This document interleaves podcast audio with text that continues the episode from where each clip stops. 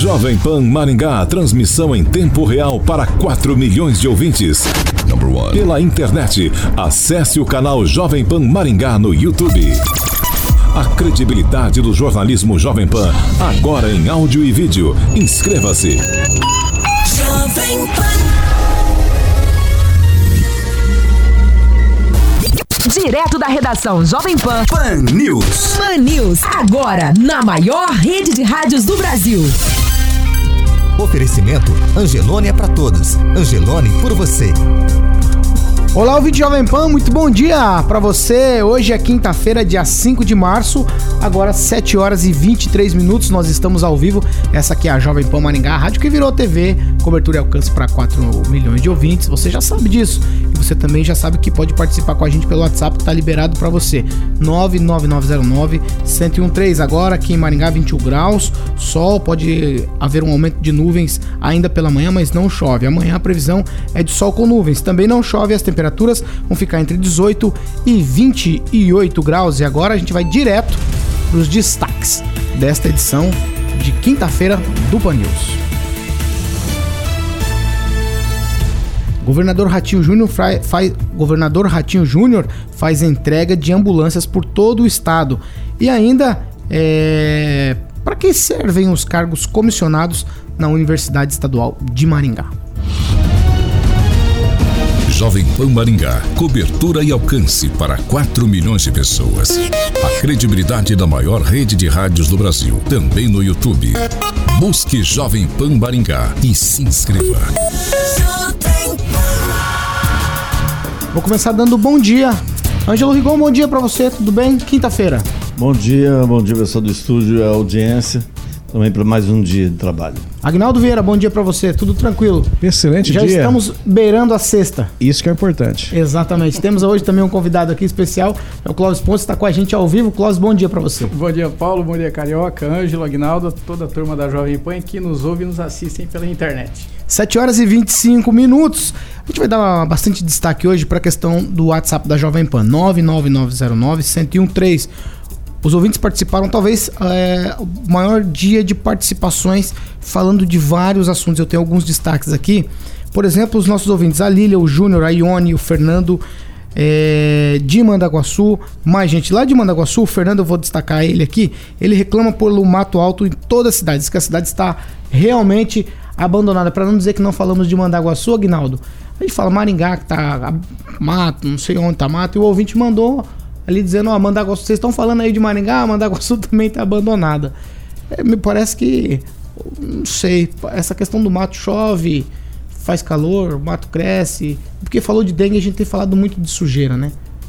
Uma é, coisa incita a outra. Mas aí tem que se analisar o fato de que nesse período, né, já começando em dezembro, é, é natural que o mato cresça aí com chuva. Então é questão de se planejar para que isso não ocorra, né? Então não é um não é um serviço que ah, um acontecimento que apareceu do nada, né? Então o mato alto é uma consequência de você tem que planejar que você sabe que nesse período o mato vai crescer mesmo, né? E você tem só uma dificuldade que às vezes você vai cortar tá chovendo, mas é, é óbvio que vai crescer e você tem que se planejar para que isso não ocorra, né? E, e o mato é é, em qualquer cidade, enfim, né, na área urbana, é feio. Né? Então, é, a revolta da, da população é, é, é compreensível.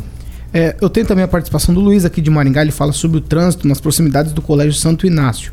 Segundo o ouvinte, Ângelo, por lá a coisa é um caos.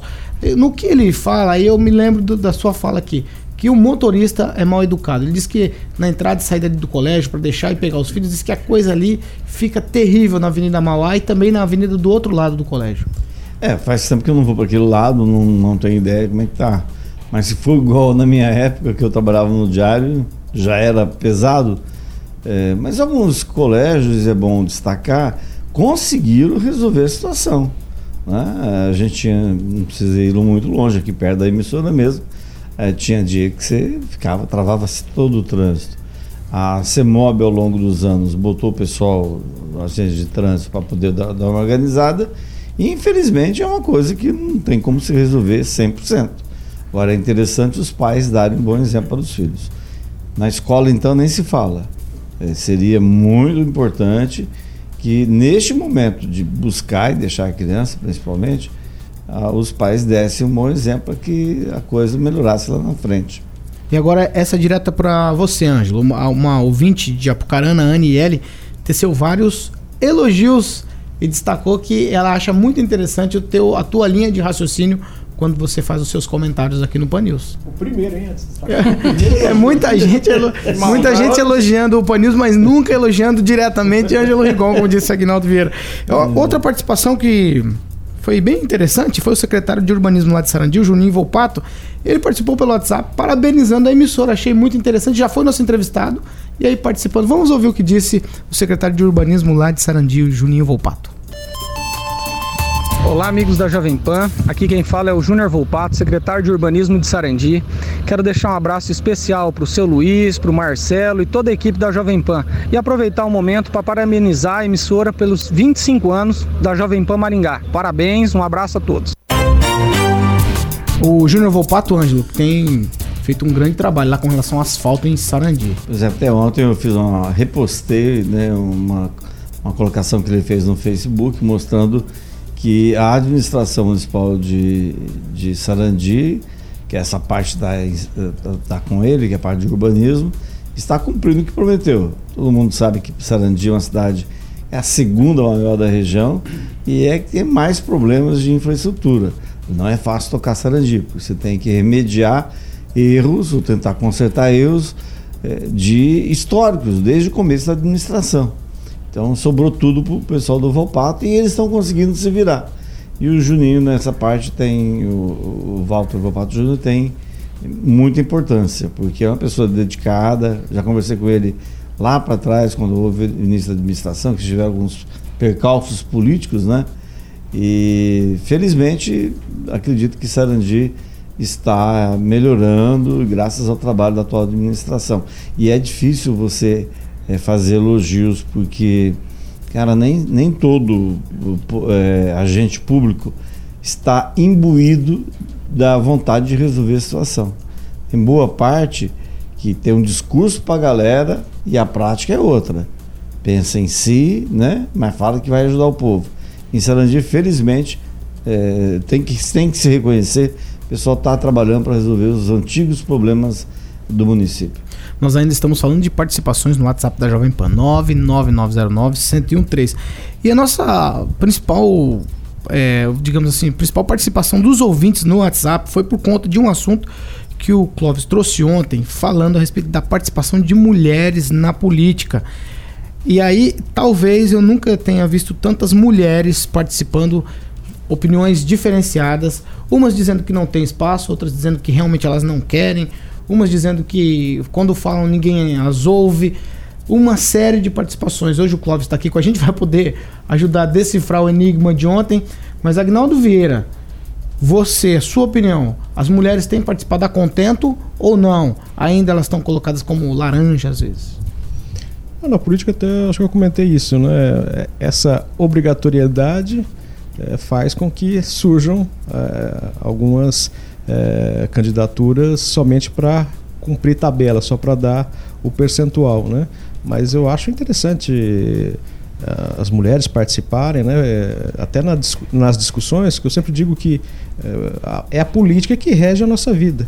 Né? Essa coisa, ah, não, política não me meto, não gosto de falar. Não, acho que tem que participar e saber e dar opinião. Pode não gostar, mas tem que participar. E as mulheres precisam, né? Porque eu acredito sempre que são excelentes gestoras, é, bem melhores do que nós. Clóvis. Paulo, o, realmente o tema foi. Ele, eu, eu ontem eu senti na pele, eu tenho muito pouca experiência de bancada, mas eu senti na pele o poder da mídia e, e a influência que nós exercemos e a responsabilidade que a gente tem em relação à mídia. É, por exemplo, depois, depois que terminou a, a, o programa, eu recebi uma, um, um, contato muito rápido da, da doutora Nárgila Medori, ela é secretária da Comissão de Direito Político Eleitoral da OAB. Ou seja, ela é, é ela Rigon, ela é, ela é estrategista, ela conhece de política, eu a conheço pessoalmente, mas me chamou a atenção pelo seguinte, porque é, surtiu efeito logo que imediato. E aí nós sentamos para conversar e eu, eu fiquei assustado, Paulo, com, alguma, com algumas informações que eu não detinha. E aí o, o Agnaldo falou uma coisa que eu sempre comento isso. A gente só pode exigir alguma coisa, ô Carioca, quando a gente oferece alguma coisa. Então as mulheres têm dificuldade de participação no meio político, Agnaldo. E depois a, aí vem a cobrança, mas eu percebo que agora elas começaram a se inserir no contexto. E a Nájila tem, ela tem uma visão de política que eu acho que é o que teria que ser colocado em questão. Por exemplo, não é porque é mulher ou porque é homem. Eu cito alguns exemplos de mulheres que governaram mal o país e cito homens que governaram mal o país. Mas eu cito mulheres que têm, têm, têm uma relação de bom governo. Até o pessoal brincou, quem, é, não sei se foi o José que brincou um dia, a Dama de Ferro, Margaret Thatcher, por exemplo, tirou a Inglaterra do buraco. Era uma mulher, numa época difícil que homem predominava. Então, precisa participar. E ela me disse uma coisa que acho que é isso que vai gerar um pouco de discussão, Agnaldo. Na última eleição eu não sabia, e ela me fez ver isso. Os últimos 17 candidatos, os menos votados, 16 eram mulheres, Rigon com 22 votos e 6 votos de todos os partidos. Alguém pode entrar lá e ver no TRE. Ou seja, a participação da mulher ela existe. Mas aí entra o problema do laranja, que foi eu que, eu que eu fiz o comentário aqui e que gerou repercussão. Se alguém está achando que nessa legislatura agora, nessa campanha agora, eles vão fazer isso com maior facilidade, eles estão enganados. Porque há comissões, a, o pessoal da OAB vai acompanhar, o Ministério Público vai acompanhar, e isso chamou atenção. Então ela trouxe o tema para isso. Olha, as mulheres precisam participar, mas nós vamos acompanhar. Porque participar por participar, Agnaldo, aí, aí fica fácil. Ângelo Rigon. É, há que se reconhecer que a gente tem mais confiança quando a mulher exerce determinados cargos, né? É mais fácil. É, você confia mais, seja de juiz, seja né, qualquer profissão, vereadora, política então, mas o que significa que não são, que não há, né, já que estamos falando de laranja, laranja podre. É, os homens, defendo, independente de sexo, são todos iguais. Há gente ruim em todas as profissões. Agora, a participação da mulher diante dessa credibilidade que elas costumam ter, a participação delas na política é muito pequena ainda. Vou dar um exemplo do PT, que é um partido que sempre teve uma militância é, feminina muito forte, por conta que a maior parte, ou boa parte da, dos filiados são professoras, são servidoras públicas, e eles estão com dificuldade de fechar chapa de candidato a vereador. Aí você vê que há uma, é uma coisa que não é localizada, é uma coisa que acontece, é algo que acontece nacionalmente, por conta da, dessa frustração que o povo teve com política. A gente acabou de sair do impeachment, pegamos um, presidente que está no, nos decepcionando. Então, talvez isso tudo influencie. Mas, uh, e para encerrar, o Verdelírio Barbosa dá uma informação hoje da Tânia Tait, que é uma professora da UEM, também do PT, muito conhecida, chegou a ter o nome cotado para prefeita e ela disse que não aceita para ser candidata a prefeita. O máximo que ela aceita é, é ser vice. Então, a, o protagonismo das mulheres, às vezes, depende muito é delas, porque né, a própria lei dispõe o espaço para elas utilizarem. Agnaldo Vieira, na minha casa, minha mulher que é protagonista. Sempre, né? Eu acredito que na maioria de. Se for só na, na... dele, tava bom. Exatamente. É, não, mas, é, mas isso é impressionante, porque se, se a gente conversar com 10, 9 ou 11, vão dizer que em casa ela é a protagonista. E aí no cenário digamos assim, político, acaba não surtindo aí, não refletindo essa realidade que acontece em casa. A última palavra é sua, né? Sim, senhora. Sim, senhora. Mas é, só um comparativo rápido aqui, né? O, o Klaus falou da, da Dilma como presidente, mas se nós analisarmos o, o PT, é, Lula e Dilma, né?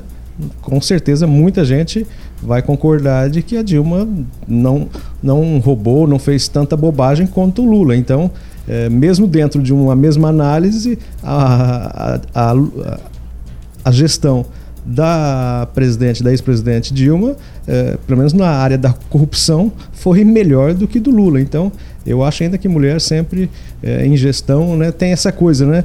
A mulher tem, tem medo de roubar, não faz isso, né? Ela administra muito bem é, a, a, sua casa, né? Trabalhando fora, cuidando das crianças, cuidando do marido. E então, na vida pública, também sempre é uma boa opção as mulheres. E fica, claro, sempre o convite para que elas participem mais, porque a inteligência, o bom senso, o feeling das mulheres faz bem a todos. Clóvis, você tem uma solução para tudo isso, já que você levantou o assunto? Tenho. Eu vou, na, eu vou na linha de pensamento do Rigon. Eu entendo que as mulheres precisam assumir o protagonismo, não só político. É, eu, eu digo no, no geral. É, porque se você olhar hoje a representatividade na Câmara dos Deputados, no Senado, em torno de 16, 17%. Você pega uma só governadora do estado, acho que do Rio Grande do Norte, mulher, você não tem outra. E você pega aí 11% de 12% de vereadoras no Brasil. O protagonismo é muito pequeno, Rigon. Então, para que, que elas tenham a força dos 30% proporcional que a lei agora determina, não só de participação, mas que ela amplie os 30% de fato e de direito, ela precisa assumir o protagonismo. E aí ela precisa buscar esse, ponto de equilíbrio e partir para cima. Essa é a visão. Ângelo, ontem a gente conversando aqui, eu falei para você que talvez a sua participação é, se abrilhante ainda mais pelo conhecimento da história de Maringá, muita coisa, porque você está muito tempo na mídia maringaense. Aí eu vou te fazer uma pergunta.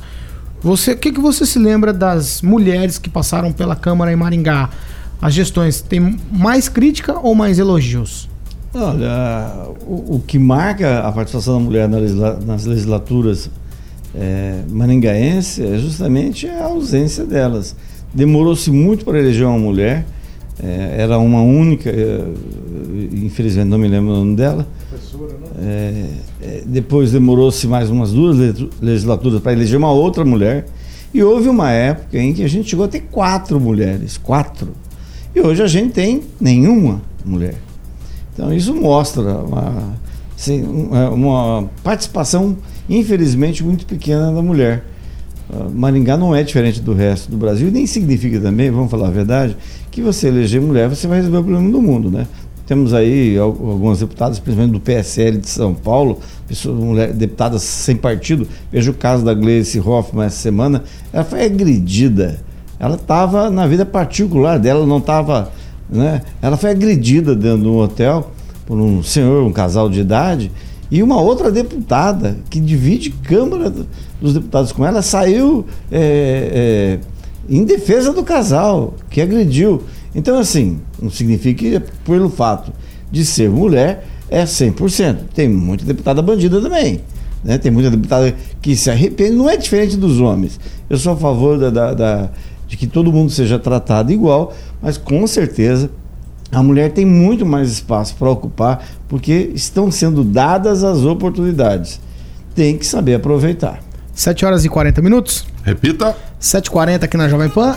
E por aqui nós, nós vamos ter novidade. A gente já falou no dia 3 que estamos preparando aí novidades para o ouvinte Jovem Pan.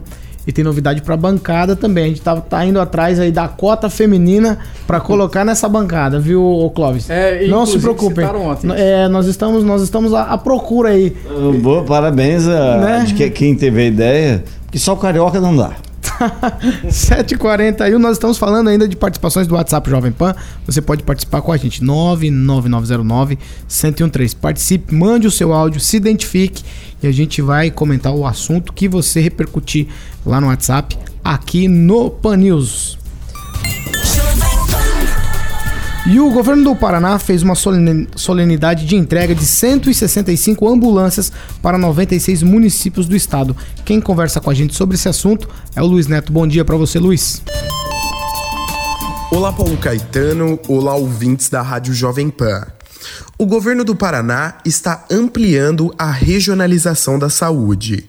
O governador Carlos Massa Ratinho Júnior entregou nesta quarta-feira 165 ambulâncias e veículos para 96 municípios de todas as regiões do estado.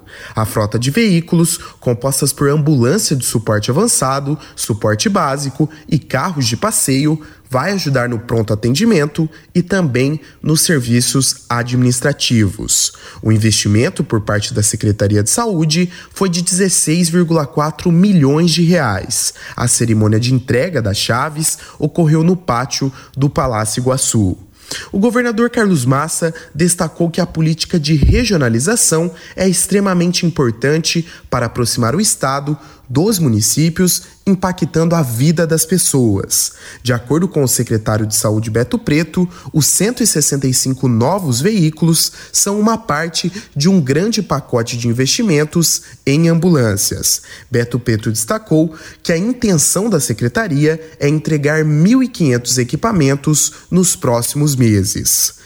Lideranças da região também participaram desta cerimônia, entre elas o deputado delegado Jacovós, o deputado Dr. Batista, o deputado soldado Adriano José e também vale destacar a presença do deputado Homero Marquesi, que fez um post na rede social Instagram junto ao deputado Dr. Batista e, segundo a publicação, os dois destinaram veículos a Maringá. Deixe uma frase de reflexão aos ouvintes. Abre aspas. A saúde, como direito de todos e dever do Estado, é uma demagogia e ainda tira a responsabilidade dos cidadãos sobre o próprio bem-estar. Se o Estado é quem cuida, não sou eu. Fecha aspas. Doutor Drauzio Varela. Luiz Neto para a Rádio Jovem Pan. Na Jovem Pan, você ouve e entende a notícia com um time imbatível de comentaristas. 7 horas e 44 minutos. Repita. 7 e 44 Ângelo Rigon, Agnaldo Vieira, Clóvis Pontes. É, eu pergunto para vocês: esse é o momento de entregar ambulâncias ou a gente teria outras prioridades na saúde? Nós estamos em ano eleitoral. É comum que se repita o que se viu, se tem visto nos últimos anos no, com o governador Ratinho, não seria diferente. Mas se você levasse tudo né, de acordo com o que está na lei no papel, e também do que é moralmente aceitável, não é papel de deputado da ambulância. Né? O, o, governo do estado é uma estratégia política, tem lá suas combinações com os deputados, mas o correto, o desejável seria que cada secretaria cuidasse do seu departamento. E olha, no caso da saúde, o Beto Preto não tem gente melhor para tratar de saúde do que ele. Ele é do ramo, é médico, é, é, é um cara que tem toda uma experiência de serviço prestado à, à sociedade. Lamento é, que isso aconteça, mas é prática, não é só no Paraná, no Brasil inteiro. O, o presidente da República faz isso com os deputados federais e tal. Eu acho que no, não seria papel do deputado. Mas o brasileiro foi acostumado a isso. E queria destacar aqui na solenidade de ontem, é, o deputado estadual doutor Batista fez uso da palavra, não foi só o governador.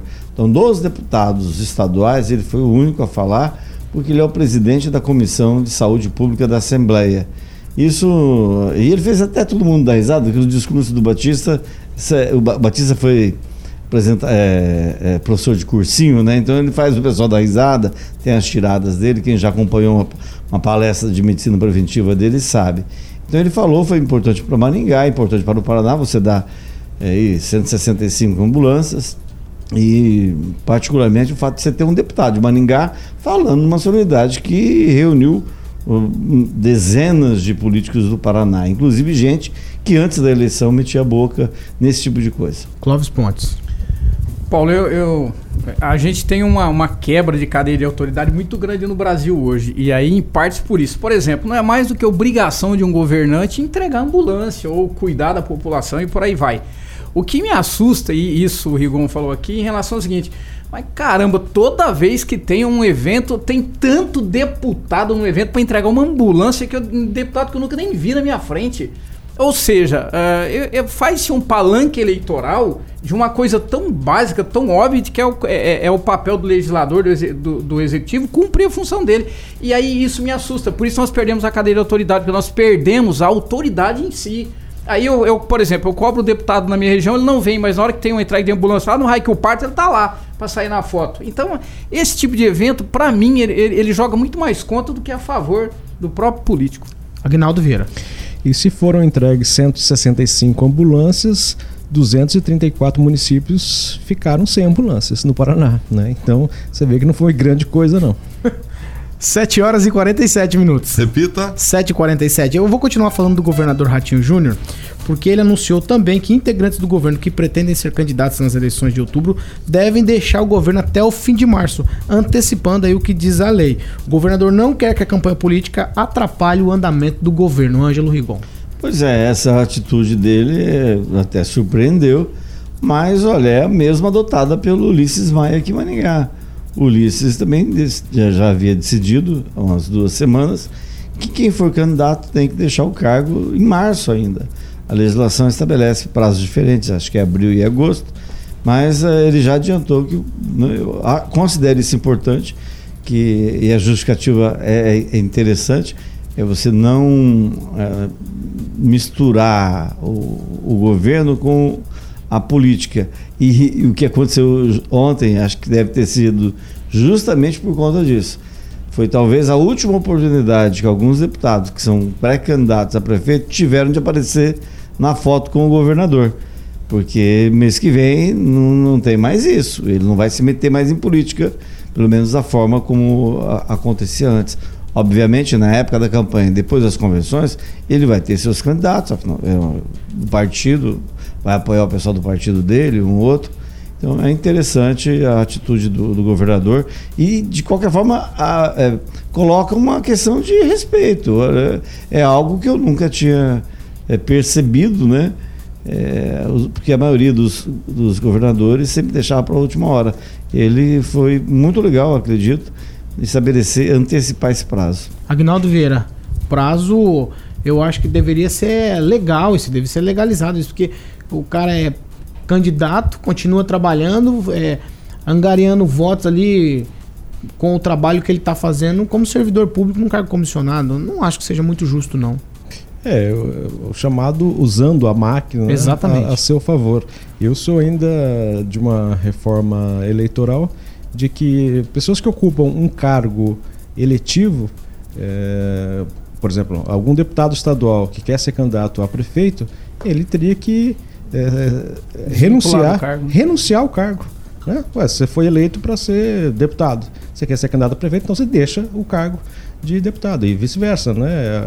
É, quando for outras eleições para outros cargos, da mesma forma. Então, renunciar a, ao, ao, cargo. E talvez o, quem está na, na no, no, executivo, né, federal ou estadual, para uma reeleição, eu acho que ele tinha que ser é, também renunciar ao cargo, podendo ser candidato à reeleição, porém saindo do cargo, né? Você evitaria qualquer desconforto, né? Até qualquer dúvida durante a campanha se está usando a máquina ou não. Talvez fosse muito interessante os, os comissionados e os que são eleitos descompatibilizam do cargo para disputar a eleição, Clóvis.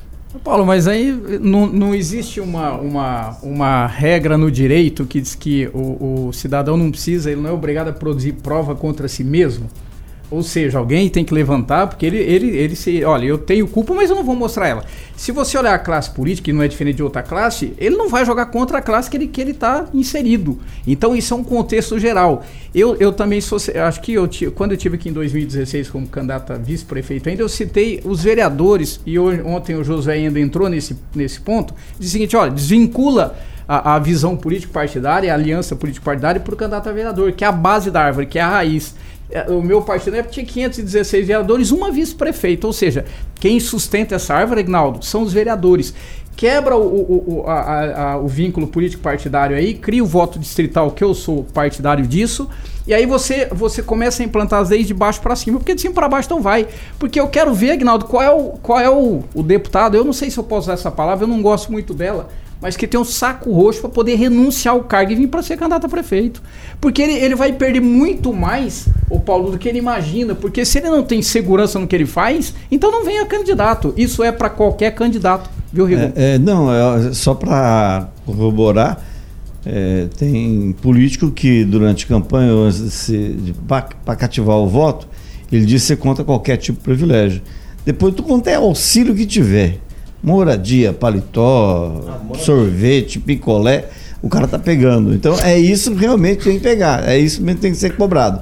E só aproveitando que a gente está falando de, de partido, é uma informação publicada pela Folha de São Paulo que a, a, o TSE já tinha decidido essa semana que não vai poder mudar a regra e isso inviabilizou a formação do, do partido do presidente, o Aliança né, pelo Brasil uh, no país inteiro, inviabilizou. E hoje a Folha de São Paulo traz que 77% das assinaturas apresentadas pela aliança do, do presidente Bolsonaro foram consideradas inválidas. Das fichas inaptas, são 14 mil, é, superam as, as corretas, que são 5.500. E houve, nesse monte de gente, sete eleitores que já haviam sido, estavam mortos, finados e que assinaram, sei lá como, a ficha. 7 horas e 52 minutos. Repita. 7h52 aqui na Jovem Pan. E para que servem os cargos comissionados? Na prática, parece que eles são em moeda de troca para politicagem. E na UEM não é nada diferente disso. Josué Endo, bom dia para você. Bom dia, ouvintes. Bom dia, Paulo. Hoje gostaria de falar sobre a minha opinião a respeito de cargos comissionados. E para falar de cargos comissionados, primeiramente tenho que falar um pouco sobre concurso público. Bom, concurso público está disposto na Constituição em seu artigo 37 e é, antes de mais nada, uma ferramenta para a igualdade, medindo o conhecimento da pessoa sem distinção de sexo, cor da pele e origem. Os cargos comissionados, que também estão previstos no artigo 37, mais precisamente no inciso 5 são destinados apenas às atribuições de direção, chefia e assessoramento, devendo respeitar princípios administrativos, legalidade, impessoalidade, moralidade, publicidade e eficiência. Para o ouvinte entender melhor, cargo comissionado, o famoso CC, é nomeado pelo gestor, ou seja, o sujeito não faz concurso público, mas trabalha para o Estado, não tendo, por exemplo, a estabilidade no emprego. Por isso, a cada nova gestão, alguns CCs ou a maioria deles são trocados. Qual o problema em si, já que a função de direção, chefia e assessoramento para qualquer área necessita de certa confiança? O problema não está na lei. Seria aqui até questionável o princípio da impessoalidade, já que a nomeação não se torna impessoal, e sim pessoal. O gestor nomeia alguém de sua confiança, ou seja, é deliberadamente uma nomeação pessoal. Quando digo que o problema não está na lei, me refiro ao que, ao que os políticos fazem com a imposição de certos cargos que devem ser comissionados. O que se observa é a intenção de se usar a administração em proveito próprio, por vezes utilizando indicações como moedas de troca política. Ou seja, você me faz um favor que eu te dou um, um cargo comissionado para alguém do seu partido ou parente e por aí vai. Aliás, é tão contraditória essa questão da impessoalidade que surgiu um entendimento sobre o nepotismo, que nada mais é que o político nomear para cargos comissionados parentes, filhos, esposas, empregava às vezes a família inteira. Então entendeu-se que não, não poderia mais haver nepotismo. Mas de nada adiantou, pois ao invés de pensar na própria família, o político por vezes usa como moeda de troca. É a minha opinião. Os cargos em comissão, quando realmente necessários, devem ser preenchidos por pessoas que, no mínimo, detenham conhecimento técnico na área. Pois, como se vai dirigir uma determinada área sem o conhecimento? Vai ser chefe como? Independente de ideologia política, partidos políticos, o trabalho deve ser em prol do povo. Só que quando isso realmente acontece? Novamente, na minha opinião, e isso vale para os cargos comissionados direcionados ao EM. Se não podemos discutir a respeito da intenção nas nomeações, podemos ao menos questionar sua impessoalidade. Como sempre digo, não devemos esquecer o papel do gestor nas nomeações e cobrar os resultados. Sabe quando? Nas eleições. Um abraço a todos, Josué Endo para a Jovem Pan. Para ficar bem informado, acesse ogiló.com.br. Tudo agora. 7 horas e 55 minutos. Repita. 7h55. Ângelo Rigon, falamos ontem na segunda edição justamente a respeito dessa questão dos cargos comissionados na UEM. A gente gostaria de trazer boas notícias da UEM, mas me parece que socialmente falando, as notícias da UEM são sempre negativas. É, só para você ter uma ideia, a UEM gasta hoje quase um milhão de reais com cargos comissionados. E o governo do estado quer dar uma equalizada em todas as instituições de ensino superior que são públicas aqui em relação a esse valor. E é isso que o pessoal está discutindo nesse momento. Então tem uma reunião agora no próximo, na próxima segunda-feira, às 14 horas, no auditório 13 do Departamento de Economia, bloco C34, para se discutir. Na verdade, eu devia ter é, discutido na, na segunda, mas agora vai ampliar a discussão é, sobre a participação né, do, do, de todos os campos, dos todos os campos ou campi da, da UEM, para a discussão do projeto, apresentação e discussão do projeto do governo estadual que altera a, a, o número de cargos em comissão nas universidades estaduais. Para, imagino, né, a gente estava falando de TID esses tempos, e deu tra, trabalho que deu para falar de TID, né, gente que não se dedicava integralmente é, TID para professor é, temporário, você tinha uma situação ali de, desavergonhada até de gasto de dinheiro público. Então está mais do que na hora. Se a gente não tem nos políticos tradicionais, chefes de executivo, principalmente legislativo, aquela, aquele exemplo que deveria ser, a gente devia ter pelo menos dessas dessas entidades de onde saem as pessoas, né? Que educam as pessoas.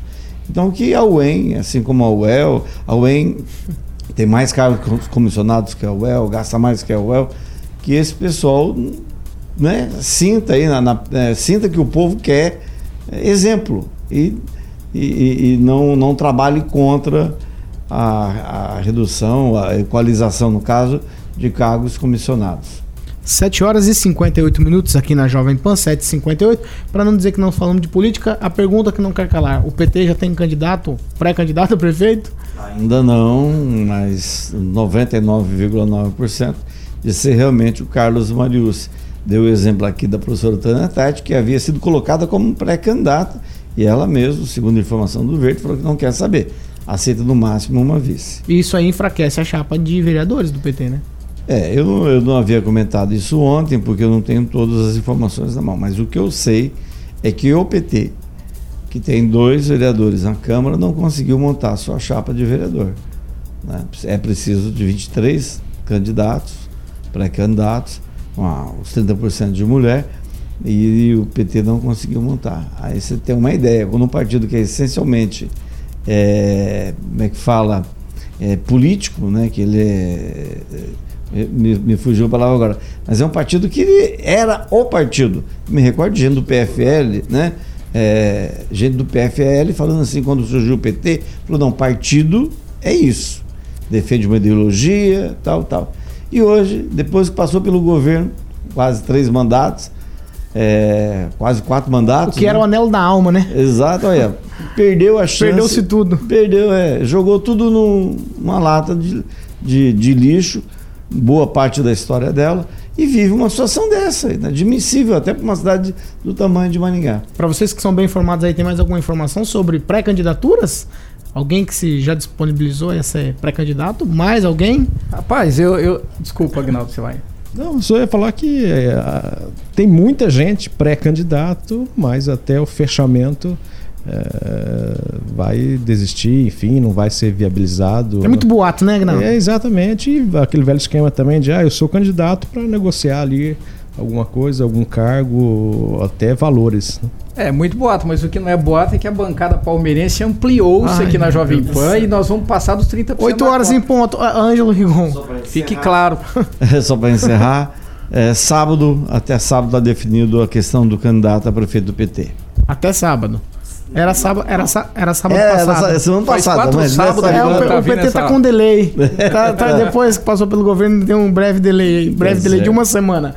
Oito horas em ponto aqui na Jovem Pan. Eu quero agradecer a Ângelo Rigon, Agnaldo Vieira e Clóvis Pontes. Obrigado pela presença. E até amanhã, sexta-feira, Agnaldo. Dia de maldade. É amanhã, mas vamos antecipar fala dia de maldade aqui, tem gente que se assusta, né? Mas é. É uma brincadeirinha. É, exatamente. Dia de ir no boteco ali, e no Império, né? O Anjo sempre lembra do Império aqui. Amanhã ele vai estar lá e perto ali do, do, do Jumbo, passou a, a é. Prosdóximo, a Casas Felipe, o Império ali à esquerda. Isso aí é marketing puro, né não? 8 horas e um minuto, a gente. A gente encerra essa edição do Pan News. Um abraço do Fogaça. Ouvinte Jovem Pan, você pode participar com a gente, o WhatsApp tá liberado. 99909 1013. Essa aqui é a Jovem Pan Maringá, a rádio que virou TV e tem cobertura e alcance para 4 milhões de ouvintes que você esteja, permaneça bem informado. Jovem Pan, sempre a par dos acontecimentos. Pan, pan, pan, pan News. Pan News. Jovem Pan.